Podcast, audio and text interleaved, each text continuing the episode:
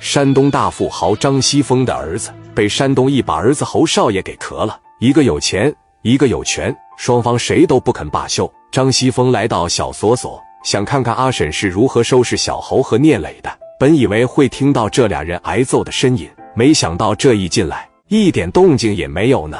阿婶压根没敢动手。包队长说：“这帮小孩真有点背景，在这屋里边关着的，你知道是谁的儿子吗？”老侯，咱们第一把大哥亲自给我打电话，他啥意思？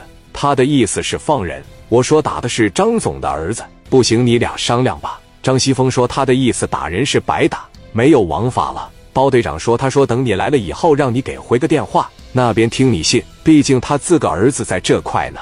我估摸着你要不给他打电话，一会他还得打过来，你把电话给他回过去。电话打过去，老侯直接就说了：“张总你好。”我是我知道侯书记嘛？你看这么不巧，你的儿子把我的儿子给打了，现在还在医院里边住院。医生说了，这辈子有可能都站不起来了。刚才我听你跟包队长说啥，要给放了是这意思吗？老侯在那边蹭嘴，这小子真会说话，上来就给我把路堵死了。老侯当时直接就说了：“张总，这个事，说你看完全可以商量，那底下孩子的事，不得咱们老一辈出面解决吗？”对不对？你就这么一个儿子，我也就这么一个儿子。你要是真下手，这恐怕是不好吧？在这个地方，你要真跟我撕破了脸皮，我也就不客气了。你敢说你的底就这么干净了？你儿子腿折了，你看你是要赔偿还是想要点头衔？你尽管提，指定是给你办。我希望你不要赶尽杀绝，能给我这个面子，或者咱俩见面谈一下吧。张西峰直接也就说了，我听这意思，侯总是要保护这伙黑社会。是给我儿子道歉，或者是给我儿子拿命？你感觉我们老张家差这点钱吗？我希望侯总能够理解。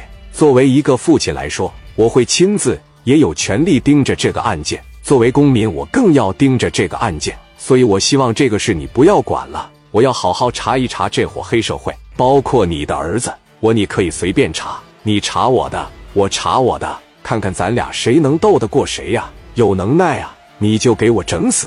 我儿子的腿不能白折。人家老侯这边聪明，你折腾嘛？来呀，我找王永利行不行？王永利刚要睡觉，电话就响了。喂，老王，我是老侯哎，侯总怎么了？你给济南那边市公司打个电话，有个姓包的，告诉他这伙人不能动，是我保的，而且外人一概不让见。你赶紧给济南市那边下命令。紧接着，张西峰这边要进去揍他们去，人家直接领着打手来的。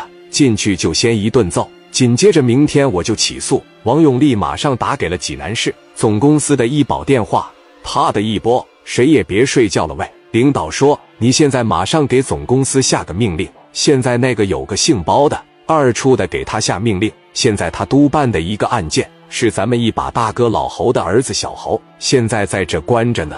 我不管他是干啥的，一律不让见。理由就是这个案子秘密进行。你给那个姓包的说，如果说接下来这帮人要是受到一点伤害，你别干了，听明白没？姓包的电话响了，老包在这就特别为难，一个要往里进，要收拾他们这边人，上边一把大哥不让动。接了电话，领导说：“我告诉你，现在你督办一起案件，你知不知道你抓了一个姓侯的？王厅长的命令说，这个案件秘密督办，他是做生意的。”是在江湖上的一律不让进，马上给我轰走，秘密给我进行。你要不按我说的办，这个侯大少要是受他妈一点伤，咱俩就得完蛋。听没听明白？你张西峰再大，你再牛逼，你没权利踢饭碗，断人财路犹如杀人父母。人在二处里边当个小领导挺好，一年不少挣。你要一脚给他把饭盘子踢了，不管你是张西峰、张东风，都得跟他玩命。